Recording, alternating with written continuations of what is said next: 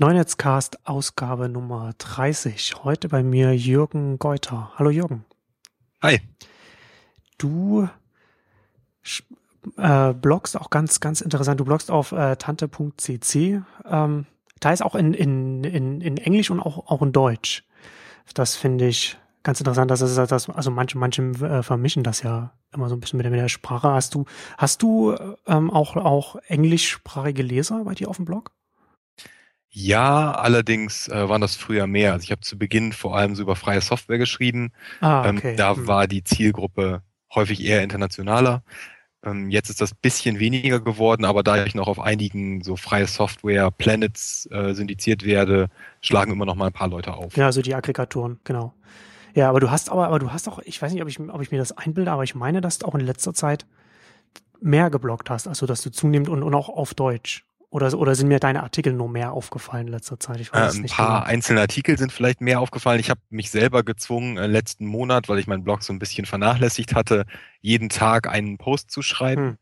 Ähm, und Sprache entscheidet sich bei mir häufig so ein bisschen anhand der Zielgruppe. Also wenn es eine sehr deutsche Diskussion ist, dann schreibe ich es auf Deutsch oder wenn ich auf was Deutsches antworte. Ähm, eigentlich schreibe ich lieber auf Englisch, weil die Zielgruppe größer ist. Ja, genau.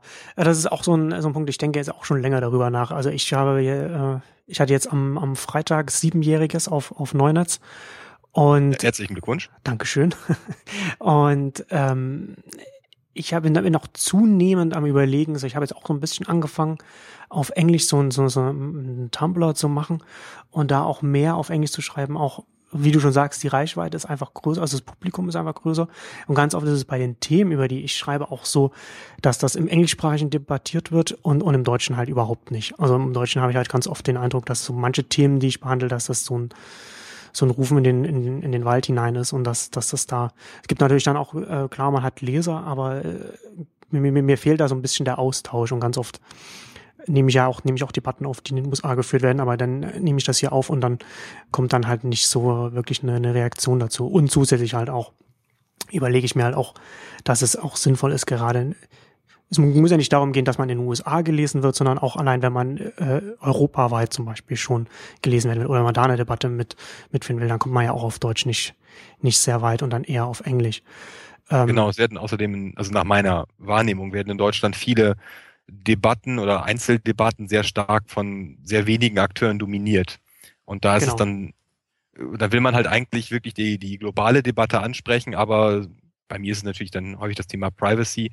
Da gibt's halt die drei, vier Platzhirsche in Deutschland, ähm, die die Debatte so weitgehend äh, unter sich aufteilen, auch wenn global die Debatte schon auf einem ganz anderen Stand angekommen ist. Äh, von daher ist mir dann Englisch häufig lieber, weil man halt ganz andere so anschlussfähig ist an Genau. auch viele, viele neue Argumente, die so in Deutschland einfach noch nicht stattfinden. Hier müssen halt noch Street View Autos verboten werden.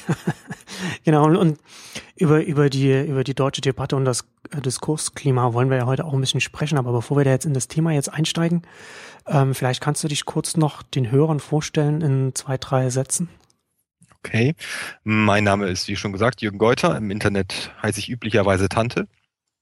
Ähm, beruflich, äh, ich bin Wissenschaftler an der Uni Oldenburg. Ich promoviere da zum Thema Produktentwicklung. Und in meiner etwas spärlichen Freizeit schreibe ich dann ins Internet viel so zu Themen Privatsphäre, Öffentlichkeit, digitale Lebensrealitäten. Das kann man, glaube ich, so sagen, ja. Kann man so zusammenfassen. Und du bist auch bei der, bei der äh, Spackeria dabei, oder? Ja, so sehr man in einem losen Zusammenschluss sein kann. Also genau. Also hast dich zumindest da so ein bisschen da beteiligt und ich habe mich da äh, genau ein bisschen im Blog ausgetobt. Genau. Ähm, ja, wir wollen halt heute ein bisschen über ähm, auch über die äh, die Debatte in Deutschland sprechen zu den zu zu Internetthemen allgemein und was und, und wie sich das jetzt so gerade auch entwickelt. Ähm, und du bist ja auch du bist ja fast genauso ein großer Morozow-Fan wie ich. Ähm, ich vielleicht um das vielleicht um, um, um so einzusteigen, ich habe ganz oft den Eindruck, dass die, die Schärfe der Debatte, wie sie, wie sie in der FAZ vorangetrieben wird, also maßgeblich von Schirmacher und von den, von den Artikeln, die er dann da auch in Auftrag gibt, ähm, dass diese Schärfe nicht so richtig, ent, entweder, entweder nehme ich sie falsch wahr oder sie wird von, oder sie wird oft unterschätzt, weil ich habe den Eindruck, dass da sehr dass da sehr ähm, zielgerichtet ähm, auch Druck in eine bestimmte Richtung gemacht wird, in der Hoffnung, auch die Politik, also erstmal die Öffentlichkeit in eine bestimmte Richtung ähm, zu beeinflussen, klar, also Diskurs, ähm, aber auch gleichzeitig auch mit dem, mit dem, immer mit dem Blick darauf, auch politisch das Ganze zu beeinflussen. Und ich glaube, dass also ich, also ich habe zumindest den Eindruck, wenn man jetzt, wenn man jetzt zum Beispiel, ich habe mich zum Beispiel sehr, sehr über diesen, über diesen Hassartikel von, von Morozov geärgert, weil normalerweise, ich habe das ja viele Jahre, habe ich das auch auf, auf Netzwerk damals gemacht, auf Neunetz. Ich habe oft ähm, mal, mal Artikel, die über, über Internetthemen, die in den Massenmedien erschienen sind, habe ich aufgenommen und dann einfach mal so Stück für Stück auseinandergenommen. Also so die, die, die Argumente äh, durchleuchtet und auf, aufgezeigt, wo es einfach schon allein von, von reiner grundlegender Logik einfach nicht, äh, nicht zusammenpasst und wo es nicht weiterführt und wo es, wo, wo vielleicht auch einfach, ja, einfach, einfach was faktisch Falsches steht.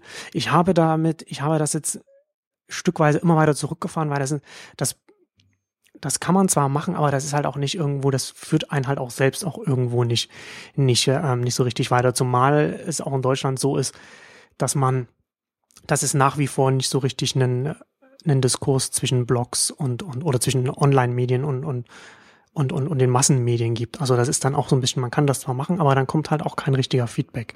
Wenn ich jetzt das bei einem Blogger machen würde, wäre das, wäre das was anderes. Da könnte man dann natürlich dann auch, könnte das halt ein Auftrag für eine, für eine, für eine Debatte sein, aber bei einem, bei einem Artikel aus einem Massenmedium ist es das eben nicht. Aber bei Morozov habe ich das dann doch nochmal aufgenommen.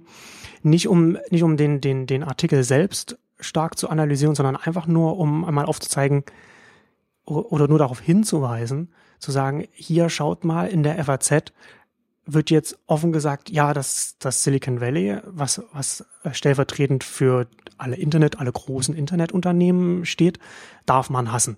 So. Und das ist schon eine Aussage, die ich, die ich bemerkenswert finde. Und ich fand dann, ich fand dann bemerkenswert, dass es dann, dass ich, dass ich sehr viel Kritik auch dafür bekommen habe. Für, für, für meinen Artikel. Also nicht, nicht sehr viel, aber durchaus mehr Kritik, als ich, als ich erwartet hatte, weil viele dann, es war doch dann oft, ja, nein, die FAZ will, will hier einen Diskurs und will, will, will das, will das debattieren. Und ich habe, genau den Eindruck habe ich, habe ich eher nicht. Hm. Dass die FAZ und insbesondere natürlich das Feuilleton unter Herrn Schirmacher sich politisch irgendwie auch da aufstellt, ist ja durchaus auch ihre Aufgabe. Das Feuilleton stellt sich immer irgendwie politisch auf und will natürlich auch wirken. Und äh, von daher offensichtlich, klar. Und Herr Schirmacher ist auch zu clever, als dass man denken würde, ja, er lässt halt ihr einfach irgendwas schreiben. Natürlich weiß er sehr genau, wen er sich da ins Boot holt. Entweder aufgrund der, der schreiberischen Kompetenzen, der Ausrichtung wegen oder vielleicht auch der Funktion, die die Personen in bestimmten Zirkeln haben. Ähm, ich habe das auch schon mehrfach gehört, die FAZ wolle ja nur die Debatte vorantreiben und das ist natürlich auch äh, ein gewisses Armutszeugnis teilweise anderer medialer Plattformen, dass sie es halt nicht schaffen, so eine Debatte überhaupt mal äh, als Kontrapunkt auch mit anzustoßen, sondern die FAZ letztendlich die Einfachen sind, die das bespielen, äh, die, die einzigen sind, die das bespielen.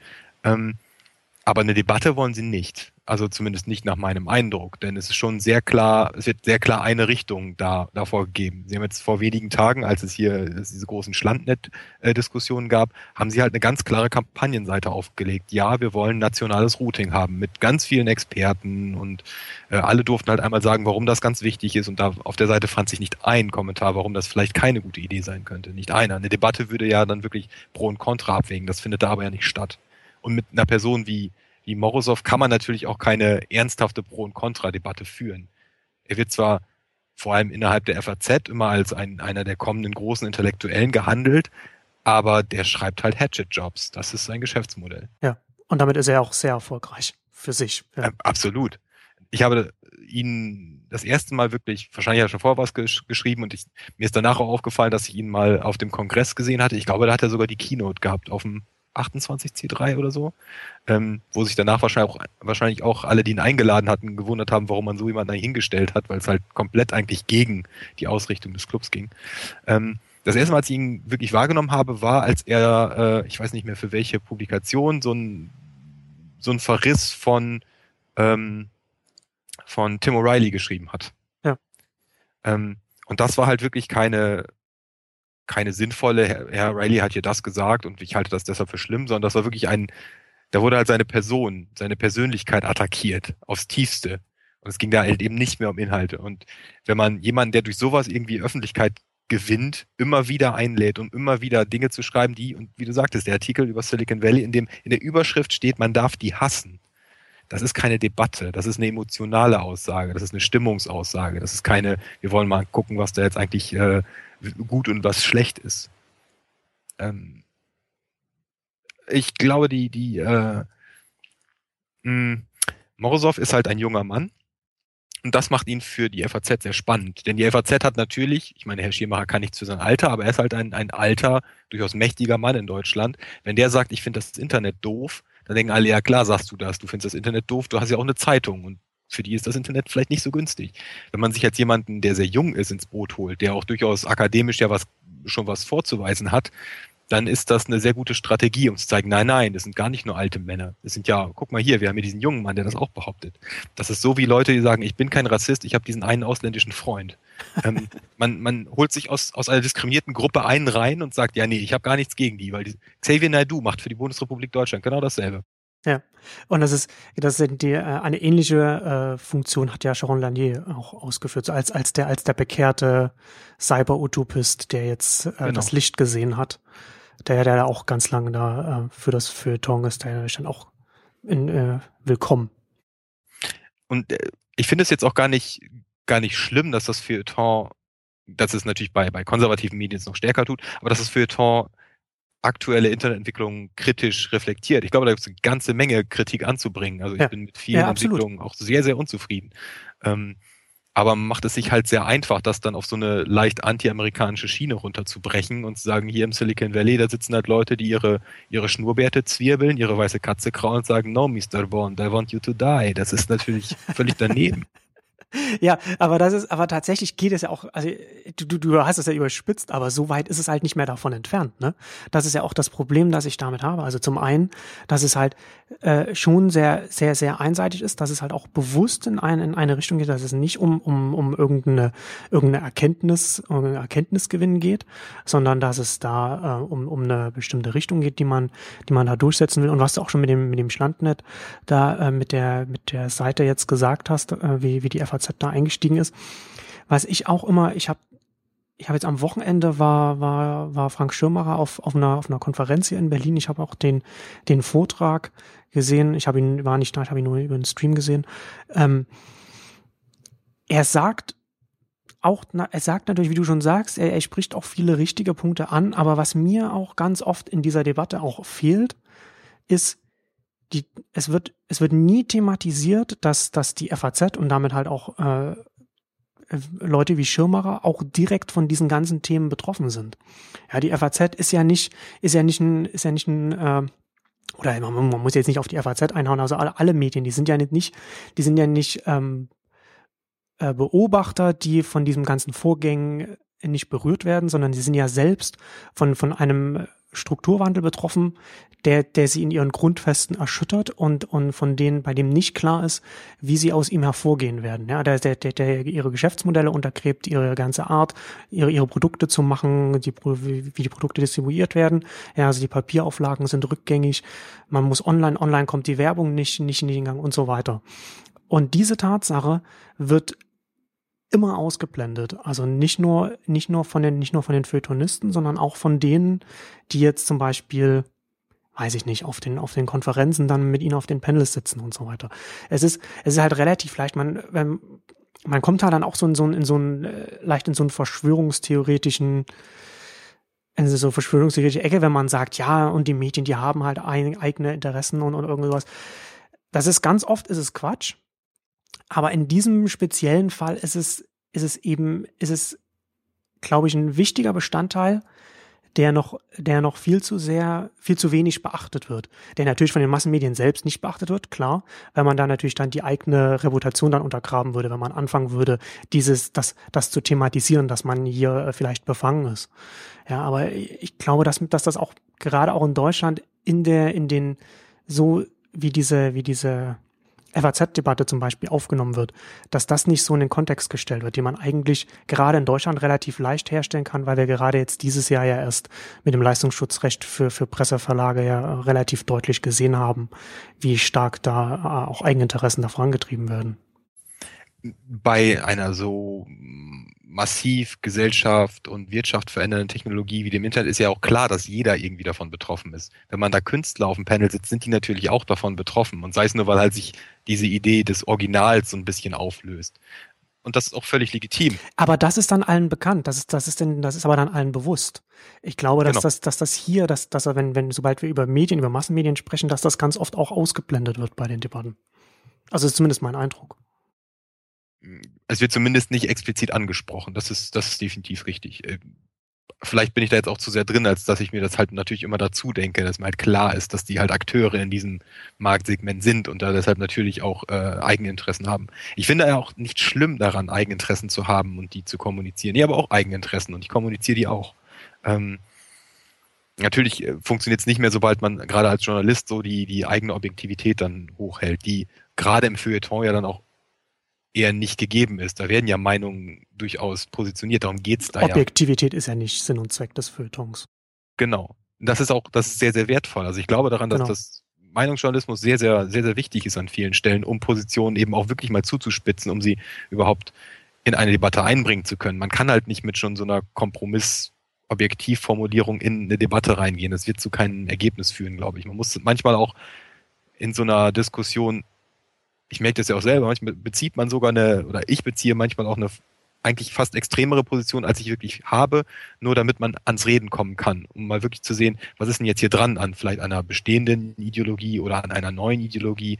Ähm, da muss man sie vielleicht ein bisschen überspitzen, um mal so die, die grundlegenden Ecken auszuloten und zu sehen, wo, wo hakt das denn, wo funktioniert das denn. Von daher, das Feuilleton ist, ist sehr wertvoll und das, dass das nicht so thematisiert wird, ist eigentlich nicht finde ich nicht ganz so dramatisch, muss ich sagen. Es, ist, es wäre besser, wenn das transparenter gehandhabt würde, weil klar, im Prinzip müsste über jedem Internetartikel im, im Feuilleton sonst wo stehen, wir sind auch mit äh, Spieler in diesem Markt, wir werden vom Internet irgendwie äh, auch adressiert und gegebenenfalls wird auch unser Geschäftsmodell verändert. Ähm, unsere Position ist da und dann verlinkt man auf seine Wir stellen uns so auf Seite. Wobei ich das, wobei ich das gar nicht direkt, ich würde das gar nicht direkt das äh, von von von von den äh, von von Schirmacher und Co. Äh, verlangen oder erwarten. Das, das wäre natürlich gut, wenn man da, wenn, wenn, wenn sie das machen würden, aber das, das ist vielleicht zu viel erwartet.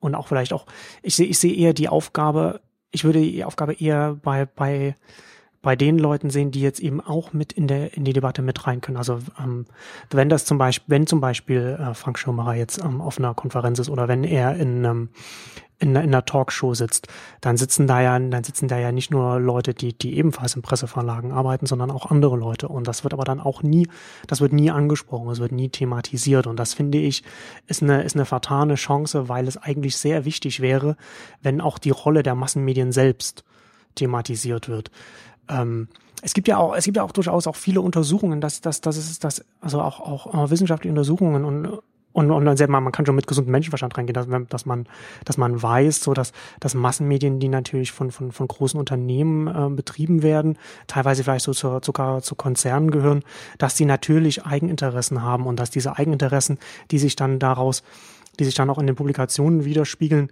die müssen nicht direkt von oben nach unten gegeben werden, die kommen auch die kommen auch aus der Ausrichtung des Unternehmens und der Organisationskultur selbst heraus. Ein Redakteur zum Beispiel von, von, ähm, von, einem, von, von einem Fokus oder der Süddeutschen oder der Zeitweise, der weiß, dass er, dass er, dass er äh, im Vorfeld des Presseleistungsschutzrechts nicht in der, in der äh, Redaktionssitzung, selbst wenn er vielleicht selbst die Meinung, persönlich die Meinung hat, er, da braucht er nicht vorschlagen, wollen wir nicht eine, eine große Reportage darüber machen, wie, wie viel, wie, wie oft äh, in, den, in den deutschen Massenmedien zu diesem Thema mittlerweile gelogen wurde ja, oder sowas, ne, was, was eigentlich wichtig Klar, gewesen. kann man halt nicht von den Leuten erwarten, weil sie halt genau. halt natürlich äh, ein anderes Interesse haben. Genau, und das ist natürlich, das ist, das kommt einfach aus der aus der Struktur so eine äh, von von Unternehmen heraus äh, selbst. Das ist halt nichts, wo man sagt, da sitzen die dann alle in einem Kreis und sagen, wir wir haben uns jetzt verabredet, dass dass das nicht zu behandeln, sondern das kommt einfach aus sich selbst heraus. Und das ist ein Thema, wenn die Medien selbst betroffen sind, berichten sie einfach dann auch anders über diese, über diese Themen. Also wir haben zum Beispiel, es gibt, es gibt sehr viele Titelstories über die Datenkragen Facebook und Google, aber es gibt nicht eine äh, Spiegel-Titelstory über das Listenprivileg. Ja, dass, dass, dass Verlagen, äh, Presseverlagen unter anderem ein, ein Sonderrecht gibt, um, um mit Adressen deutscher, deutscher Bürger zu handeln. Das ist ein, das ist ein, das ist ein Sonderrecht, das, das ein Google oder ein Facebook nicht hat. Ja, also was, was, was nicht heißt, dass das, was Facebook und Google macht, dann, dann auch äh, alles okay ist. Aber das heißt, dass, dass, dieses, dass, dass es eben bestimmte Themen in so, in so einem massenmedialen Umfeld gibt, die einfach nicht behandelt werden, weil die Massenmedien selbst dann Akteure in, in, bei bestimmten Bereichen sind. Das, das stimmt, da hast du, hast du völlig recht.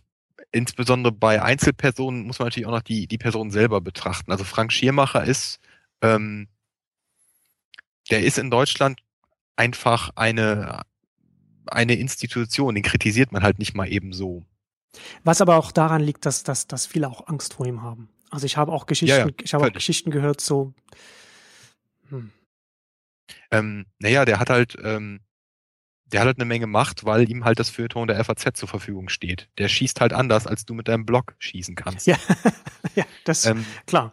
Der wird halt nuklear und du hast halt so ein Luftgewehr. Das äh, ist ja. nicht ganz so dasselbe ja, ja. Kaliber an der Stelle.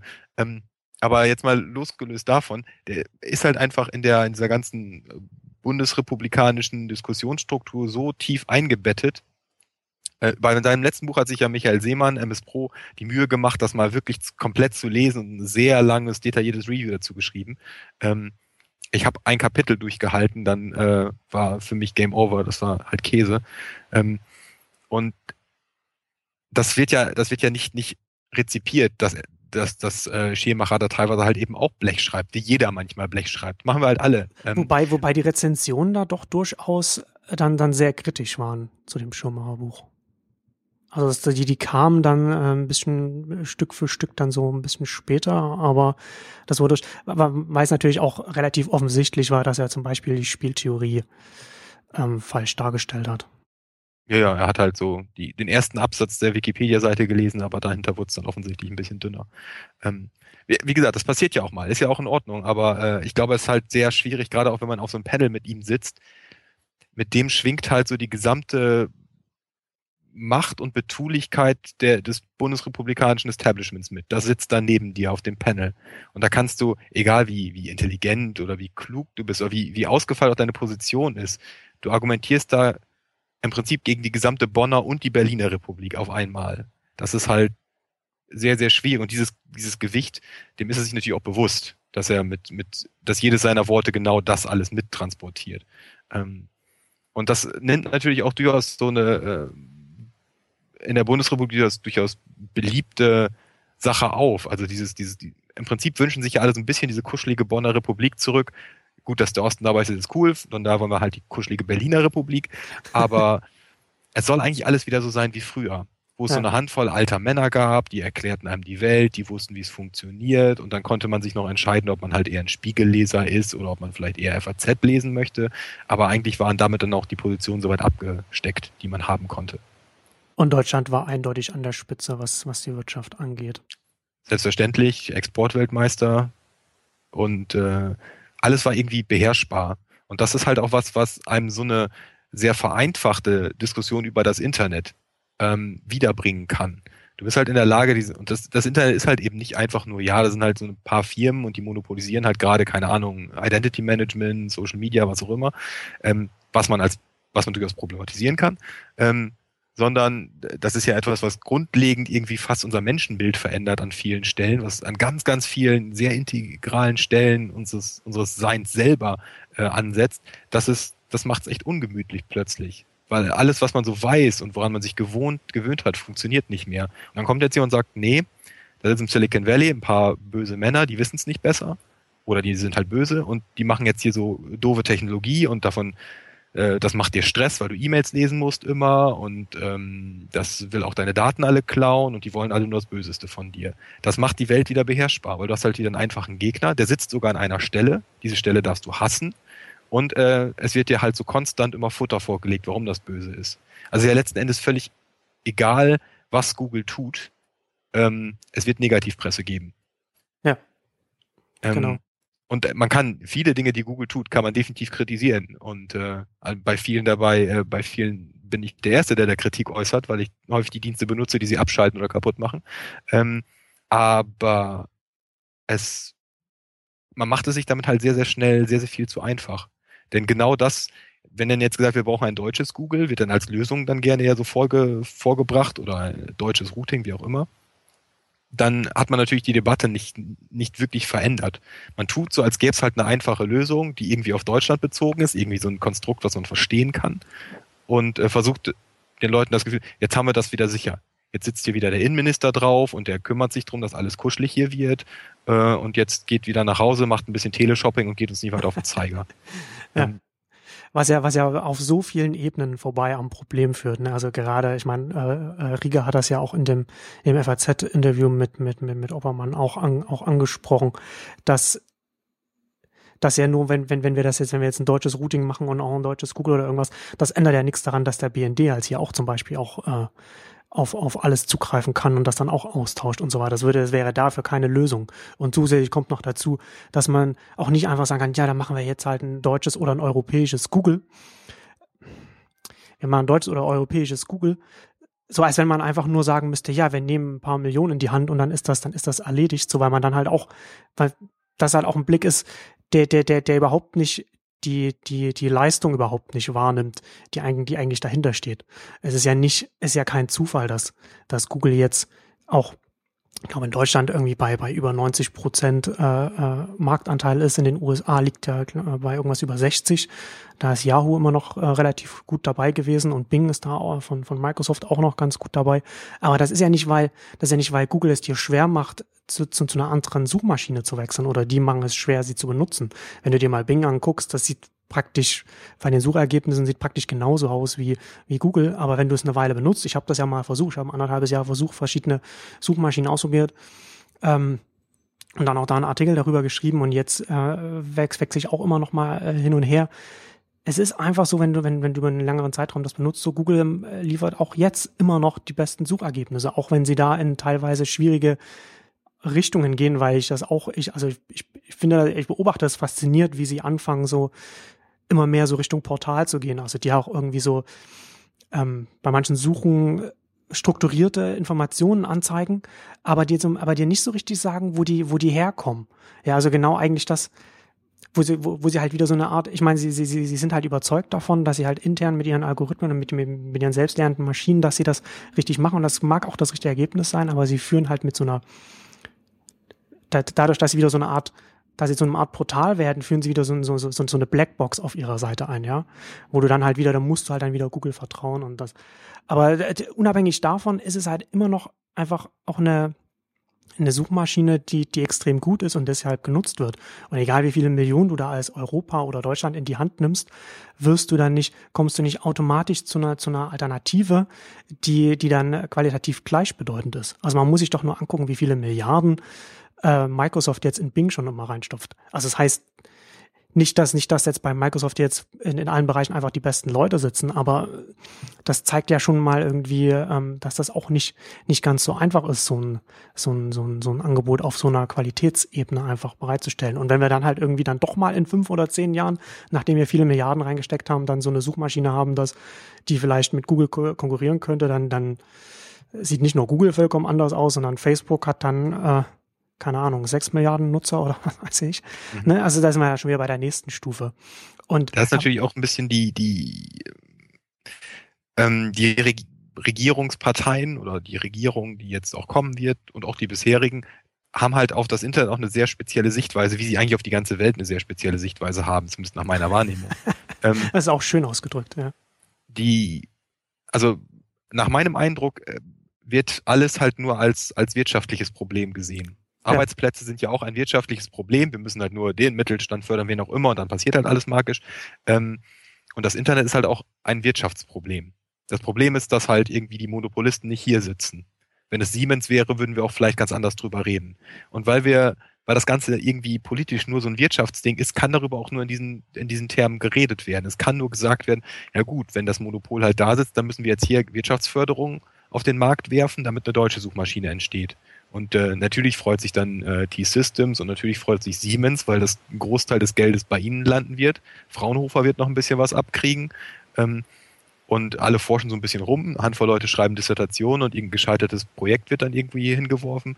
Aber ähm, das ist, geht natürlich völlig an der Realität da vorbei, weil das eben nicht einfach nur ein Wirtschaftsraum ist. Auch wenn natürlich wirtschaftliche Einflüsse und die Wirtschaft, die vielen Diensten zugrunde liegt, halt zum Beispiel diese Denke im Silicon Valley und auch die, die wirtschaftlichen Umgebungen im Silicon Valley, haben natürlich einen Einfluss auf die Dienste, die da drin entstehen, aber es ist halt eben nicht einfach nur ein wirtschaftliches Ding. Ja, und da muss man absolut. halt auch mit anderen Konzepten rangehen. Da muss man auch anders. Das, natürlich äh, ist das für, für einen Staat, der halt innerhalb dieser nationalstaatlichen Grenzen irgendwie denkt und operiert und auch da eigentlich nur so richtig arbeiten kann, ähm, ist das schwierig, mit diesem Ding umzugehen, was sich dem komplett so orthogonal entgegenstellt und sagt, ja, Grenzen interessiert mich nicht. Dass, dass, dass eine, eine, eine politische Garde, die dann häufig ja halt auch eher so 50 plus ist, damit nicht klarkommt, weil es ja auch nicht sein kann, was nicht sein darf. Es kann ja nicht sein, dass sich irgendetwas so, so den Zugriff entzieht. Ähm, dass man dann natürlich auch sehr, sehr schnell zugänglich ist für, ja, guck mal, wir, wir beschränken das jetzt wieder auf unseren Bereich hier und dann stecken wir da ein bisschen Geld rein, wie wir das auch an anderen Orten machen und dann geht das Problem halt weg. Das hat doch sonst auch immer funktioniert. Und das scheitert ja. grandios, gerade auf allen Ebenen. Ja. Und auch was, was, was du, was du auch vorhin schon angesprochen hattest, dass natürlich ähm, man sich dann, man, man, man ja mit der, mit mit, mit einigen Eigenschaften der Technologie so seine Schwierigkeiten hat und das dann und sich dann so Sündenböcke sucht. Ja, und das ist natürlich jetzt ganz lange natürlich Google, weil sie, weil sie sind, sie sind einfach äh, ein sehr großer Konzern.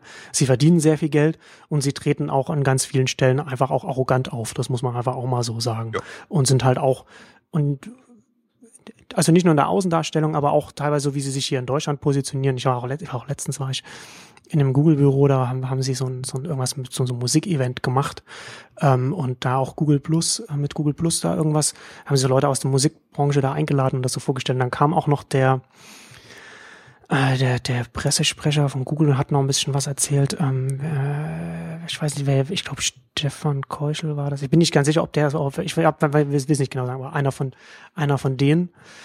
Ähm, also auf jeden Fall Google Deutschland, ne? also um Pressesprecher. Und dann hat er halt, da hat er Google Glass noch so vor, vorgestellt und so ein paar Sachen gesagt, also Google Translate. Und dann, dann hat er so, so vorgeführt, so Google Translate, so eine Über Über Übersetzung von der, von der Seite so in, in Realtime. Und das ist natürlich auch eine, eine, eine Leistung.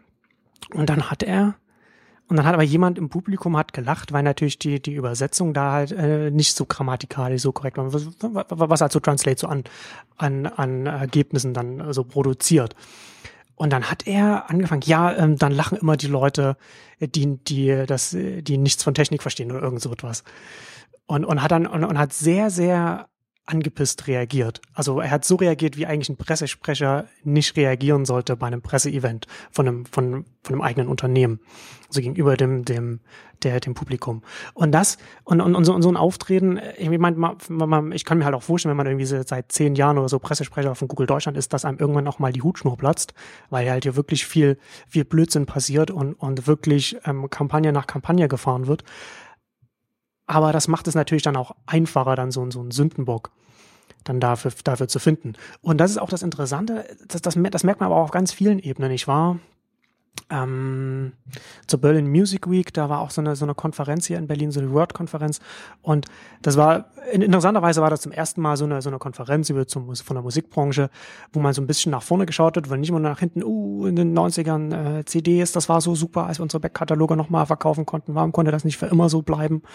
Ähm, jetzt sind halt jetzt hier File-Sharing alle böse, wir müssen das alles, alles muss weg zum einen mal war das ein bisschen anders, man hat wieder ein bisschen in die Zukunft geschaut, weil es auch ein bisschen nach vorne ging, ähm, auch, auch weil halt On-Demand-Streaming halt wächst. Aber interessanterweise ist dann bei der, bei der, bei den Debatten mit den Vertretern von den On-Demand-Streaming-Anbietern, also Spotify, Audio, Deezer, Simfy und so weiter, wieder genau das Gleiche so. Ähm, die sind dann jetzt wieder die Sündenböcke, dass, dass, dass, dass, die, dass die Musiker nicht genug Geld bekommen, dass sie nicht, dass sie nicht ähm, über die Runden kommen oder dass ihnen, dass ihnen nicht genug auch genug ausgeschüttet wird. Ja, also man kann halt immer für seine eigene, für die eigene Position oder Situation, in der man sich befindet, sucht man sich halt immer irgendwie so, einen so, so einen Sündenbock und dann, und dann guckt man halt einfach, dann schaut man halt nicht, okay, wenn ich nicht meine CD verkaufe, sondern weil, weil, weil niemand mehr meine CDs kaufen will oder meine Vinylplatten und ich jetzt nur noch äh, einen, einen Song vielleicht einzeln verkaufe oder der nur noch, nur noch on demand gestreamt wird, dann ändert sich natürlich mein Verhältnis zu dem, zu, zu, zu meinem, zu meinem Hörer oder meinem Fan und dann verändert, verändert sich natürlich auch, wie ich, wie ich Geld verdienen kann, wie viel er, wie viel er gibt, wie viel bei mir ankommt und vielleicht gewinne ich, gewinne ich mehr Leute, von denen ich einzeln weniger bekomme, aber insgesamt wird es mehr oder vielleicht wird es auch nicht mehr. Auf jeden Fall verändert sich das. Und dann muss man das anders betrachten. Aber das ist natürlich kompliziert. Das ist natürlich viel einfacher zu sagen, nee, Google ist böse, Spotify ist böse, die behalten das ganze Geld für sich und so weiter. Nun muss man gerade, also ich finde Google halt immer ein gutes Beispiel, auch wenn es manchmal sehr plakativ ist. Ähm, bei dem man durchaus auch wieder einen Anschluss an Morozov vom Beginn finden kann. Morozov kritisiert ja immer diesen Solutionismus, Solutionism, also dass dieser, dieser reine Technikglaube. Egal was das Problem ist, wir werfen genug Technik an die Wand und irgendwann bleibt was kleben und das Problem ist weg. Ähm, und das ist ja auch das, ein bisschen das Problem an seiner Kritik, da ist ja durchaus was dran. Und gerade Google ist dafür ein echt gutes Beispiel. Google ist halt eben noch eine ganz stark von den Engineers geprägte Firma. Deshalb, da passt das Beispiel von diesem Pressesprecher gut dazu der ist halt genervt, weil Leute nicht erkennen, was das eigentlich Geiles kann, dieses Translate, sondern über diesen kleinen Fehler lachen, der echt nicht trivial rauszukriegen ist, weil das, so wie es funktioniert, halt sehr, sehr schwierig ist.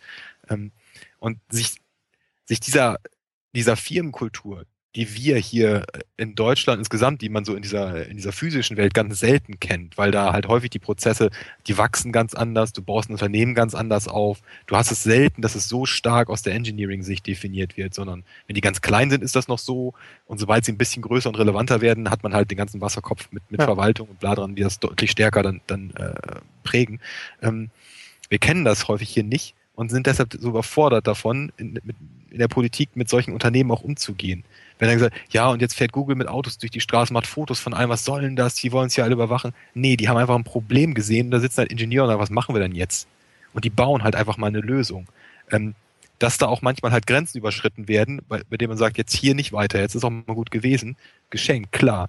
Ähm, aber wenn man halt verstanden hat, warum die das tun, kann man auch ganz anders damit interagieren. Diesen Schritt muss man dabei erstmal machen. Und gerade im Internet hat man das halt ganz häufig. Weil das Problem, okay, ich will jetzt Musik hören und ich habe aber irgendwie immer nur auf meinem Telefon 10 Gigabyte mit, aber ich habe viel mehr Musik und dann kommt halt so ein Streamingdienst am Ende raus. Man legt sie zentral ab und streamt und bezahlt halt allen ein bisschen was dafür. Das ist halt ein ganz klares Problem, was heute entstanden ist, auch durchaus durchs Internet wurde halt überhaupt erstmal dieser Möglichkeitsraum so aufgespannt, dass man sagt, ich kann überhaupt sowas streamen. Und ich muss mich jetzt dann beschäftigen, dass jemand diese Lösung halt gebaut hat. Die entsteht aber halt ganz klar irgendwie aus einem aus einem direkten Wunsch der Nutzer. Ich kannte so, so ähnliche Lösungen schon im Open Source Bereich, bevor halt irgendeiner dieser Streaming-Dienste wirklich angetreten ist, weil das hat sich immer mal jemand gebaut. Da hat man dann über absurde Protokoll-Ineinanderstopfereien irgendwie seine Musik von zu Hause gestreamt in katastrophaler Qualität, damit es durch den DSL-Upload ging, aber hat es gebaut, weil es halt irgendwie ging und weil es der nächste logische Schritt ist, der durch die Technologie einfach möglich wurde. Und wenn man wenn man versteht, dass bestimmte Firmen gerade im Netz, weil es halt da so einfach geht, man kann halt sehr schnell einen Prototypen raushusten, der etwas tut, irgendwie. Man kann sehr schnell sehen, gibt es dafür Begeisterung. Du kannst es heute sogar crowdfunden, das heißt, du hast schon eingebaute Kundschaft und eingebaute Werbekampagne und alles. Ähm, das verändert aber natürlich die komplette, den kompletten Umgang da miteinander, den Umgang der, der Akteure miteinander. wenn man das nicht versteht und immer noch glaubt, ich muss hier jetzt regulieren wie mit Siemens und ich muss hier reden wie mit Siemens, dann kann das natürlich auch nicht funktionieren. natürlich haben sich auch viele Medien noch nicht so richtig drauf eingeschossen, dass es halt mittlerweile anders funktioniert. Weil man hat halt auf der Kurzwahltaste den Pressesprecher von Siemens, den von Mercedes, den von VW und vielleicht noch den von der Telekom. Und eben nicht diese ganzen kleinen Firmen, die irgendwo plötzlich ultra dominant in so einem Nischenmarkt sind, wie ich sag mal Audio-Streaming, was ja schon irgendwie ein sehr klein abgegrenztes Problemfeld ist. Und plötzlich gibt es da halt Leute, bei denen du noch von keinem, der da arbeitest, je gehört hast. Ähm, das macht es natürlich auch für Medien schwieriger, weil die Tatsache, dass der Markt vorher überschaubarer war, die Player auch überschaubarer waren, die man angerufen hat, hat es natürlich für alle Beteiligten deutlich entspannter gemacht. Man konnte sich auch bei einem Panel, du wusstest halt, okay, du lädst halt diese drei Positionen ein und du weißt auch, wie die Diskussion läuft, das läuft nicht aus dem Ruder, am Ende kommt das raus, was du haben willst. Das ist das muss man ja auch mal aus, aus medialer Sicht sehen. Ähm, du willst das Ganze ja auch ein bisschen kontrollieren, was da rausgeht. Wenn du eine Panel-Diskussion hast, so schlimm die auch immer sind, das, ich glaube, dass es keine brauchbaren Panels gibt, ähm, dann ist es halt echt schwierig, du willst halt nicht, dass es aus dem Ruder läuft. Du willst halt, dass es irgendwie am, am Thema bleibt. Und da ist halt dankbar, wenn du deine üblichen Talking Heads hast, die immer dieselben drei Sachen sagen. Ich meine, deshalb sehen Talkshows so aus, wie sie aussehen. Und da sitzen immer dieselben Leute da. Weil du weißt, wenn du Ranga Yogeshwar einlädst, dann kommen von ihm die drei selben Geschichten, die er immer erzählt. Und äh, eigentlich ist Technologie irgendwie so ein bisschen gut, solange, solange da jemand einen Finger drauf hält. Dann ist alles, dann ist ja, alles groovy. Genau. Ähm, das kriegst du halt von ihm und das liefert er. Völlig berechenbar. Das ist schön das clasht halt gerade im Netz, wo sich halt, wo jede Woche eine neue Technologie entsteht und jede Woche ein neuer Zugang irgendwie von irgendeiner Firma ausprobiert wird und die meisten davon funktionieren nicht und werden wieder eingestampft, ähm, da funktioniert das halt nicht mehr, weil es immer jemanden und immer mehr als einen gibt, der sagt, nee, das ist jetzt Käse, was ihr da macht. Wir haben das ganz anders gelöst. Und das ist halt so ein, so ein globaler Zustand der Debatte. Man hat sich halt immer nach meinem Eindruck natürlich ähm, nicht darauf eingelassen, dass sich hier wirklich viel mehr ändert, als nur, dass plötzlich die, die äh, Wirtschaft global ist und dass ich halt mein Rechenzentrum irgendwo hinstellen kann, sondern ich habe äh, halt so komplett unterschiedliche Vorgehensweisen, die natürlich in der, in der physikalischen Welt nicht denkbar sind, weil in der physikalischen Welt baue ich nicht mal eben Maschinenbauunternehmen, Mittelständler auf, was echt viel Geld kostet, echt viel Know-how kostet. Ich brauche Flächen, ich brauche Logistik und diesen ganzen Kram, der jetzt halt weg ist. Ich ziehe halt so eine Amazon Elastic Cloud Computing Instanz hoch und die skaliert halt meinen Dienst weg. Kostet halt Geld, aber plötzlich bin ich halt da, wenn ich erfolgreich bin. Das ist ja, das ist ja auch sowas ganz oft, was ja auch in Deutschland, ähm, auch in der öffentlichen Debatte einfach, einfach nie, nie stattfindet, so diese, auch diese ganzen Aspekte, die, die einfach auch ein Potenzial bedeuten. Ja, also was, was du gerade angesprochen hast, so einfach so dieses, dieses Wegbrechen von, von äh, Markteintrittsbarrieren, die ja gerade dazu geführt haben, dass so viel Bewegung stattfindet, dass wir so viele neue Player sehen, dass so, dass wir auch teilweise gerade, wir hatten auch ähm, in den USA war jetzt vor zwei Wochen oder so ein Artikel, wo es auch darum ging, so wie viele Apps, weiß nicht, wie viele Millionen Downloads haben, wo teilweise auch so, so App-Entwickler entweder, entweder allein arbeiten oder, oder, oder im, Zweierteam oder so, ne? Also wirklich, wirklich ganz kleine, ganz kleine Unternehmungen sind, äh, die äh, Millionen von, von Kunden auch haben können, weil sie eben die Möglichkeit haben, so auf ganz vielen Ebenen aufzusetzen, bis hin dann zu den, zu den aktuellen, zu den App Stores als, als Distributionsplattformen. Und das ist natürlich dann alles aber, und dann wird aber nur in Deutschland nur darüber gesprochen, dass, dass, dass Google und, und Apple aber von jedem 30 Prozent nehmen, der da so eine App verkauft. Und wie, wie, wie können die sich das erlauben? Und, und auch von uns, von uns Massenmedien wollen sie diese 30 Prozent. Und das ist dann halt die Debatte, die dann geführt wird. Da sind sie dann die, die Habgierigen, die, die sich, die sich da äh, die Prozente abzwacken wollen. Durchaus auch ein Aspekt, über den man reden kann, aber das ist natürlich dann, aber dann wird, wird ja auch immer nur darüber geredet, unter der Prämisse, dass dass, dass, dass, dass diese äh, Plattform-Provider wie, wie Apple und Google, dass, dass, dass die A anmaßend sind und dass sie sich B zu viel nehmen. Und dass sie sich zu viel nehmen, kann man überhaupt nicht, kann man überhaupt nicht so, so ohne weiteres sagen, ob das tatsächlich zu viel ist, wenn sie sagen, sie nehmen 30 Prozent. Ähm, äh, das ist halt ein, ein ganz typisches Beispiel, finde ich. Also viele Diskussionen, die wir jetzt gerade so im Netz Bereich führen, was halt doof ist, äh, wird dann, wo dann gesagt wird, hier und äh, übergriffige Unternehmen oder gierige Unternehmen, was auch immer. Das sind halt häufig, eigentlich wollen wir auf so eine Monopolfrage raus an vielen Stellen. Also wir haben halt ein Problem damit, dass, keine Ahnung, die Firma Apple entscheidet, was halt auf dem iPhone stattfindet und was nicht. Das fühlt sich für uns doof an, weil wir ja dieses Gerät gekauft haben. Wie das dann legal mit äh, irgendwelchen Lizenzverträgen aussieht, ist eine andere Debatte. Gefühlt ist es halt, das ist meins und ich darf jetzt entscheiden. Ich darf ja auch entscheiden, was ich in meinem Mixer zusammen mixe.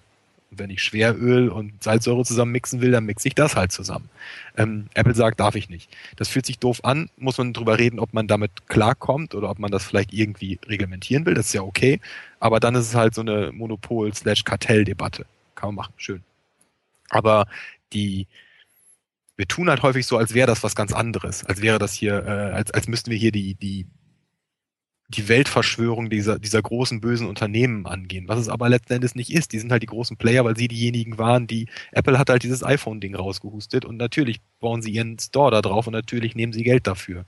Ähm, genau. Das ist jetzt wenig überraschend. Natürlich kann man sich halt die Frage stellen, muss man da jetzt rechtlich irgendwie vorgehen an der Stelle? Möchte man äh, diesen, diesen, diesen Review-Prozess transparenter haben? Aber genau, und dann muss man halt, aber dann, genau, und dann muss man halt konkret darüber äh, sprechen, okay, wie sind diese, wie sind diese Unternehmen aufgestellt, wie sind diese Plattformen aufgestellt, welche Dynamiken finden da auf dem Markt statt, also gerade zwischen den großen Ökosystemen, wie konkurrieren die miteinander, wie sind die, wie, wie funktioniert da überhaupt noch ein Wettbewerb und, und was könnte man überhaupt, was kann man überhaupt regulieren? Und wenn man jetzt irgendetwas reguliert, wenn man zum Beispiel jetzt sagt, okay, äh, äh, Apple soll jetzt nicht mehr sein, sein iOS so kontrollieren, wie es das jetzt kontrolliert, sind wir dann wirklich als, als, als Endnutzer besser gestellt, wenn iOS mehr so wie Android ist? Das ist ja nicht, das ist ja, das kann man ja nicht einfach so, so, so a priori sagen, dass das tatsächlich so ist. Unabhängig davon, ob das tatsächlich irgendwo die, die konkrete Forderung ist, die in, der, die in der Debatte aufgestellt wird, weil ganz oft werden ja sehr allgemein gehaltene Forderungen gestellt, ohne konkret zu werden und zu sagen, okay, wir machen das und das was vielleicht auch ganz gut ist.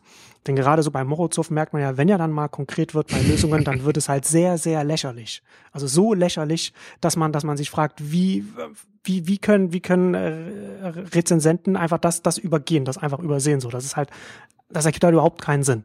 Ähm, aber was du halt auch mit der, so, so, die, die, dieses, diese Verschwörungsrichtung, was, was du da äh, angesprochen hast, ist, hat man, habe ich auch am, am, bei, dem, bei dem Vortrag von Frank Schirmach am Wochenende gesehen, als er auf der Konferenz dann auch so versucht hat, den Bogen zwischen dem, was aktuell passiert, also mit, mit der Überwachung und mit dem, was die großen Internetunternehmen, so sagt er immer, was die machen, hat er, hat er so diesen, diese, diese Verbindung äh, gesetzt zum, zum Kalten Krieg.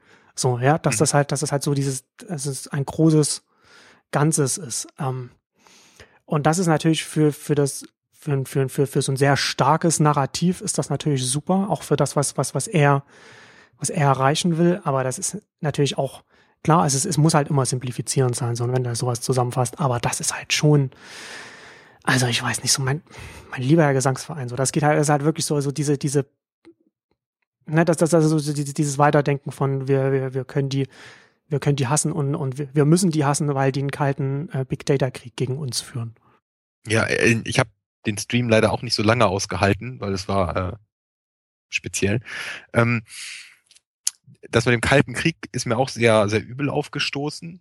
Ich fand auch ganz lustig, als er in CCC als Waffe bezeichnete. Das, äh, da musste ich auch ein wenig in mich hinein äh, lächeln, weil ich nicht glaube, dass der Club das so lustig fände. Ähm, was ich daran vor allem beeindruckend fand, war die dieses die Gleichsetzung von Daten mit mit halt physischen Gütern, die er halt gerne spielt, ähm, weil die halt das das fühlt sich halt so so logisch an, auch wenn das ist aber ja ein Irrtum, dem viele Leute aufsitzen, so dass man meine Daten gehören mir ist natürlich genauso bresig wie zu sagen, du darfst mein MP3-Stück nicht kopieren. Das ist auf auf auf denselben ist nicht auf derselben äh, Ebene. Ähm, er er ist halt und das kann man ihm auch, wie gesagt, nicht vorwerfen. Er ist halt auch in einer anderen Welt groß geworden. Und da, da war das halt anders. Dass heute halt alles in, in Digitaldaten gekippt wird, wo es halt dieses Original nicht mehr gibt, da fällt natürlich sein ganzes Narrativ sofort auseinander mit. Die monopolisieren da Daten und niemand hat Daten außer denen und Daten sind Waffen. Ähm, das ist halt eine Gefühlsargumentation, weil er sich einem großen Problem gegenüber sieht, dem er nicht Herr wird. Und dem wird er einerseits nicht Herr, weil er dieses Big Data ist ja, das, der Grundsatz von Big Data ist, dass du es als normaler Mensch so durch, durch drauf gucken nicht mehr verstehst. Weil die Mengen an Daten so groß sind, dass sie für das menschliche Gehirn aber nicht fassbar sind. Und dann findest du plötzlich irgendwelche Korrelationen drin, die nicht mal Kausalität bedeuten, sondern einfach nur, das könnte zusammen funktionieren. Und vielleicht kauft die Person das dann auch, um es mal etwas runterzubrechen. Ähm, das ist das eine Problem. Ähm, und da das Ganze halt irgendwie ablehnen muss, schiebt er das dann zu einem gerade auch aktuell äh, relevanten Überwachungsthema und schiebt das irgendwie, weil NSA auch irgendwas mit Daten ist, schiebt das damit rein, anstatt halt die Debatte mal sauber zu trennen und zu sagen, okay, ich habe ein Problem mit der Überwachung durch Geheimdienste. Und das ist eine Debatte, die sehr wichtig ist und ich glaube noch fast zu wenig scharf geführt wird, ähm, zu trennen von einer Debatte, es gibt halt hier große, große Datensilos, auf denen Firmen sitzen, mit denen sie halt irgendwelche Geschäfte machen, meistens Werbung anzeigen oder mir irgendwelche Produktempfehlungen zeigen. Ähm, das ist eine komplett andere Debatte. Das zu vermischen ist halt unredlich. Das gehört einfach nicht zusammen. Und das aber an ganz vielen anderen Stellen. Aber es ist einfach äh, naheliegend natürlich auch, ne? Weil du ja, kannst klar, das natürlich dann Genau, sind, sind Daten. Irgendwie im Internet. Und natürlich, wenn, äh, und es macht es natürlich dann auch so einem, so einem Geheimdienst auch einfacher, wenn er nur an einer Stelle andocken muss, als an vielleicht 50 oder 100 oder 1000. um da an seine Überwachung. Dann hast du andererseits, dann wird halt, dann wird Google vorgeworfen, äh, dass sie Daten ausliefern an, an Geheimdienst oder an eine Polizei. Und ich ja, Google sitzt mit ihrem Rechenzentrum da halt irgendwo in Kalifornien und dann kommt die kalifornische Polizei und sagt, jetzt gebt die Daten raus. Das, und das ist halt auch witzig, ne, es wird halt hier immer, es wird halt ganz oft, ja, ähm, es wird immer geraunt, äh, Google verstößt gegen das Gesetz, wenn es Google Books macht. Überhaupt nicht klar, auch jetzt ist halt Fair Use. Oder, oder auch in Deutschland, ja, Google darf überhaupt Google Street View, da dürfen die ja langfahren und dürfen sie aufnehmen. Natürlich dürfen sie das. So wie jeder durch die Straßen laufen darf und, und, und, und, und Hausfassaden fotografieren darf. Aber wenn sie sich, und sie haben sich immer ans Recht gehalten, sie haben sich hier in Deutschland ans Recht gehalten und sie halten sich auch in den USA ans Recht. Und, und da heißt es dann, und, und, und da wird ihnen auch vorgeworfen, dass sie sich ans Recht halten.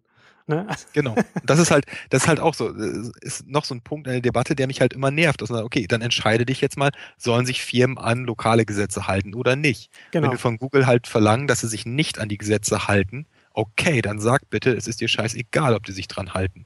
Das Problem ist nicht, dass Google da die irgendwelche Daten ausliefert, die sie haben. Das Problem ist, dass das Gesetz sagt, sie müssen das tun. Aber such dir nicht, such dir nicht aus, Debatte. was dir gerade passt. Wir, wir, wirf genau. ihnen nicht vor, dass sie sich nicht ans Recht halten und, und gleichzeitig und dann in einem anderen Satz, wenn es dir halt gerade besser in den Kram passt, wirf ihnen vor, dass sie sich da an geltendes ja. Recht halten. Ich halte es halt für sehr daneben, von Firmen ethisches Verhalten zu fordern. Firmen sind halt grundsätzlich nicht ethisch. Das ist auch nicht ihre Aufgabe. Firmen sind halt wirklich völlig, völlig losgelöst von diesen menschlichen Dingen die arbeiten halt auf bei uns hier üblicherweise so einem Markt. Sie bieten Produkte an und hoffen, dass die viel gekauft werden. Und dann möchten sie Profit daraus kriegen. Das ist ihre Aufgabe. Na, wie es, es gibt auch, ich weiß nicht, wer das mal gesagt hat, irgendjemand hat mal gesagt, dass wenn Unternehmen Personen wären, dann wären sie Soziopathen. Also. Ja. ja, das kann man ziemlich genauso sagen. Und ich kann von denen halt kein, ich kann natürlich verlangen, dass Einzelne ähm, Verantwortung übernehmen und sagen, hier in der Firma, in der ich arbeite, passiert was Schlechtes, Whistleblower, die dann sagen, okay, hier, äh, hier müssen wir drauf gucken, das ist kaputt. Das kann ich äh, durchaus verlangen. Aber äh, ganz ehrlich, wenn du jetzt, du arbeitest bei Google und du weißt, es kommen diese National Security Letters an und du weißt halt, wenn du das sagst, dann wirst du auf jeden Fall erstmal umziehen müssen. Meistens dahin, wo es kalt und hässlich ist.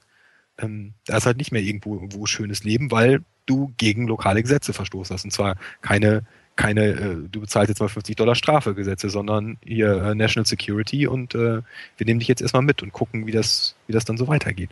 Ähm, die Probleme, die wir halt an solchen Stellen haben, sind halt, dass wir durchs Netz eine, eine globale Infrastruktur geschaffen haben, auf der global Firmen miteinander interagieren und mit ihren Kunden interagieren und auch Menschen miteinander interagieren, aber wir halt überhaupt keine Möglichkeit haben, da zu regulieren. Die einzige Möglichkeit, sinnvoll zu regulieren, ist immer so entweder nationalstaatlich oder vielleicht noch so ein EU-Raum-Ding wo man mal irgendwas äh, machen kann. Aber dass man sagt, okay, global haben wir jetzt irgendwie eine Übereinkunft, so und so funktioniert das, an diese Spielregeln halten sich alle. Das crasht halt einerseits, wenn es um sowas wie Daten geht, das crasht an der Geheimdienstecke, das crasht, da, das crasht an der Steuerecke wo sich Firmen dann häufig den, den Zugriff von den äh, Ländern, die wirklich ein bisschen Steuer von haben wollen, entziehen können. Weil gerade im Internetbereich, dann zieht halt deine, deine Zentrale nach Irland, wo die äh, Unternehmenssteuern deutlich geringer sind oder noch woanders hin. Ist ja egal, wo die sitzen, brauchst einen Briefkasten.